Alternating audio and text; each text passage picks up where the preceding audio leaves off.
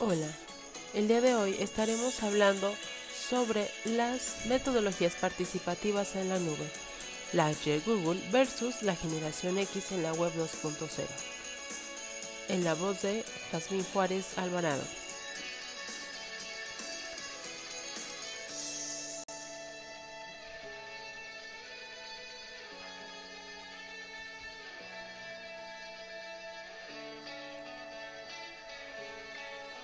Este análisis sobre dicho artículo es muy interesante ya que nos habla sobre la innovación docente, sobre el trabajo en equipo, nuevas tecnologías y metodologías participativas en el ámbito universitario.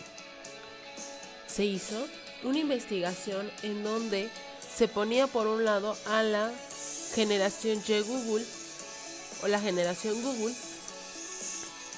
los cuales son eh, personas que nacieron ya conociendo esta herramienta y pues viviendo en torno a ella. Y por otro lado tenemos a la generación X o pre-Google, que son personas que nacieron antes de que surgiera toda esta globalización tecnológica. Tenemos a Fernández March, quien nos habla sobre la educación con un enfoque en el proceso de enseñanza-aprendizaje como trabajo cooperativo entre profesores y alumnos. Dentro de dicho artículo se hace esta comparativa, esta investigación de campo en donde, por un lado, estarán trabajando un proyecto colaborativo en la nube utilizando las herramientas de Google Drive tanto los alumnos de la generación Google con, como los alumnos de la generación X. Para finalizar y concluir o reflexionar sobre el potencial de las tecnologías emergentes.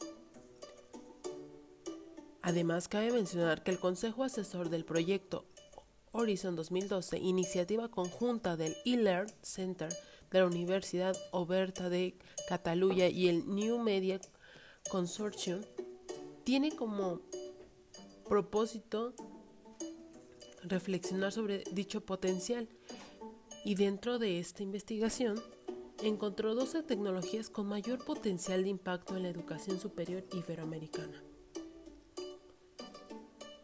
Dentro de ellas se encuentra la computación en nube, que es acceder a servicios y archivos desde cualquier lugar y en cualquier dispositivo, y entornos colaborativos, que son aplicaciones centradas en la colaboración y el trabajo en grupo, independientemente de la ubicación de los participantes.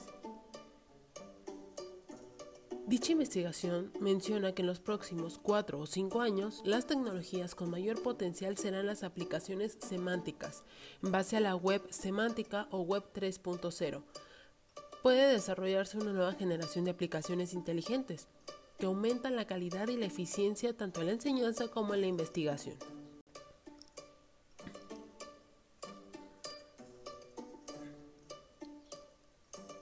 Esto es bastante interesante ya que actualmente vivimos en un mundo muy globalizado y digital, en donde las tecnologías han cobrado un papel importante e indispensable y necesitamos hacer uso de todas estas herramientas para poder facilitarnos las actividades o las tareas, en su caso, escolares.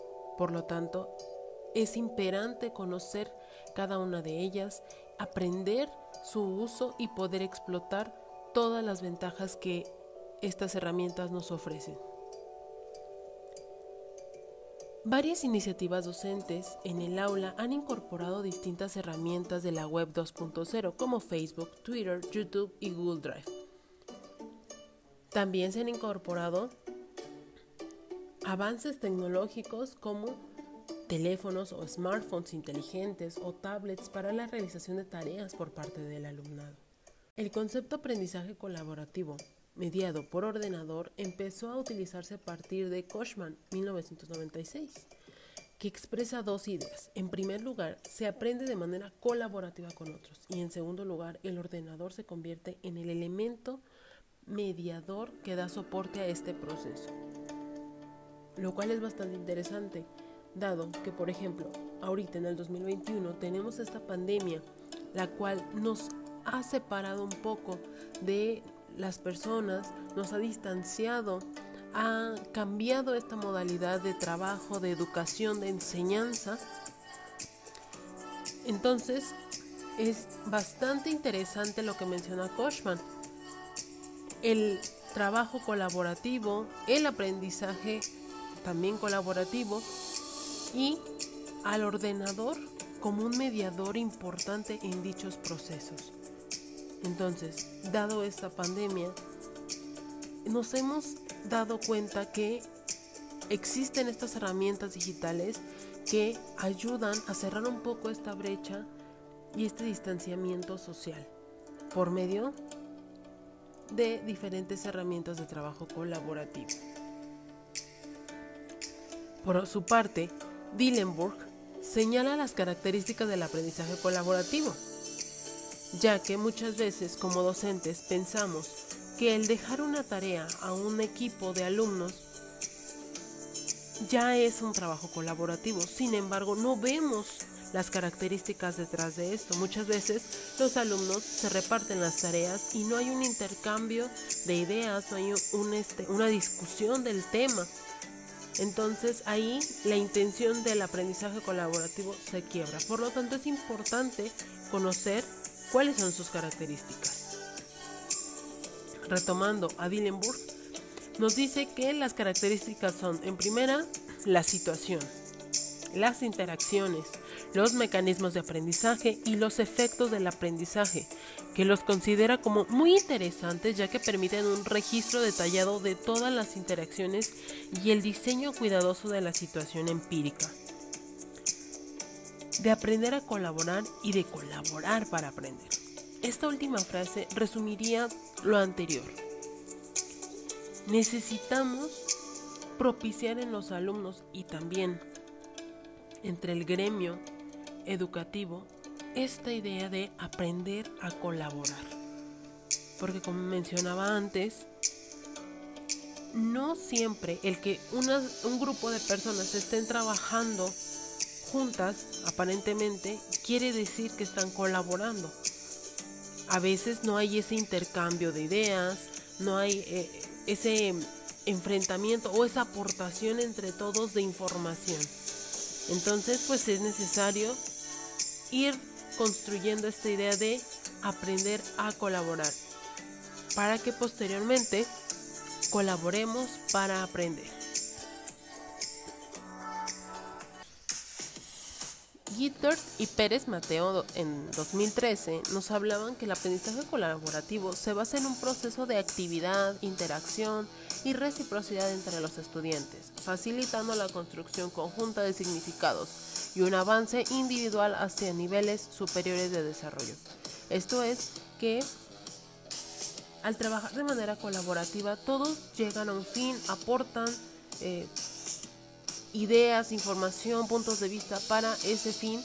Sin embargo, cada uno de manera individual también está aprendiendo y está llevando a cabo su propio proceso de aprendizaje.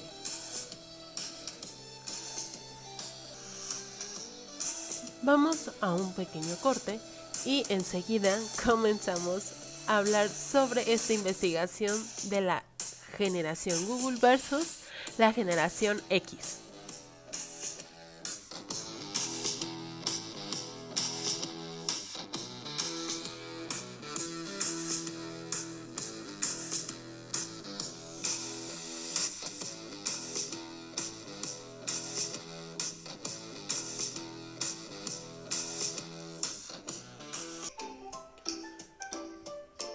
Muy bien, ya regresamos.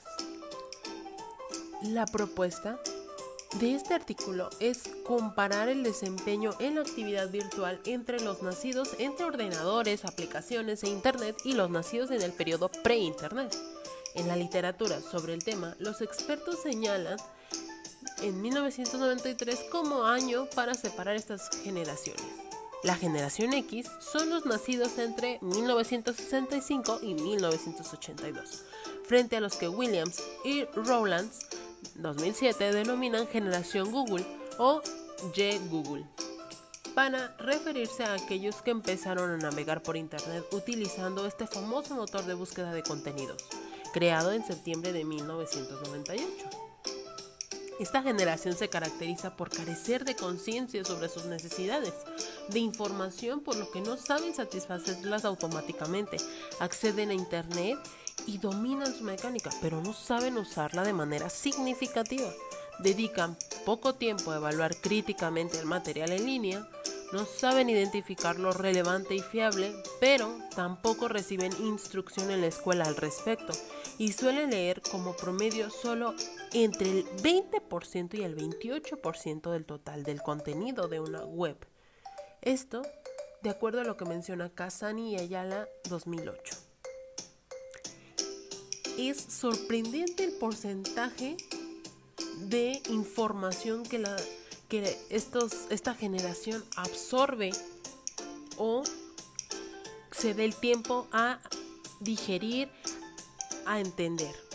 Habiendo tantísima información en Internet y no dedicarle el tiempo consciente para aprenderlo, para entenderlo y pues por supuesto para aplicarlo en su vida. Entonces es importante o por lo tanto pues surgió esta necesidad de hacer esta investigación para poder identificar dónde radicaba el problema y cuál era la razón por la que estas herramientas digitales como por ejemplo Google Drive no son explotadas al máximo por el sector educativo. Ahora pasemos a la investigación en sí, donde nos habla de Google Drive como herramienta. Como indican Marín, Negré y Pérez, las herramientas de generación de contenidos más recurrentes resultan de ser los blogs, Blogger y las herramientas de trabajo colaborativo Google Drive. Estas dos eh, herramientas fueron las que se utilizaron dentro de esta investigación para trabajar colaborativamente en documentos compartidos. Cada uno de los dos equipos de alumnos que constaba de cuatro estudiantes, crearon un documento de texto descargable en Word y una presentación descargable en PowerPoint a los que podían acceder el docente para realizar el seguimiento y tutorización personalizados en la red, a fin de que el docente pudiera seguir y evaluar el proceso colaborativo. Cada alumno escribía en un color diferente para diferenciar sus aportes y se insertaban comentarios al margen del texto o presentación. Además, el docente consultaba la herramienta, historial de revisión, que llevaba un registro de las modificaciones introducidas por cada alumno. Para el análisis cuantitativo se diseñaron dos cuestionarios online con la aplicación de formularios de Google Drive. El primer cuestionario se aplicó al finalizar el curso académico y el segundo durante el curso. El primer cuestionario, dirigido a los alumnos, incluía 16 preguntas sobre el conocimiento y utilización de Google Drive, así como las posibles ventajas e inconvenientes que esta herramienta para su uso en la universidad vinculados con las siguientes variables, el trabajo en equipo, la tutorización docente de las actividades, el carácter virtual y flexible de la herramienta para optimizar el trabajo fuera del aula y el trabajo colaborativo entre los docentes. Los resultados cualitativos nos indicaron que los alumnos de la UCA entienden que la universidad es un buen ámbito para el trabajo en equipo, pero que se debe empezar de más pequeños. Uno de los temas en que todos los participantes están de acuerdo es que señalar Internet como el elemento fundamental para el trabajo colaborativo, identificando Google Drive entre las herramientas que favorecen este tipo de trabajo se debe adquirir ya desde la educación primaria.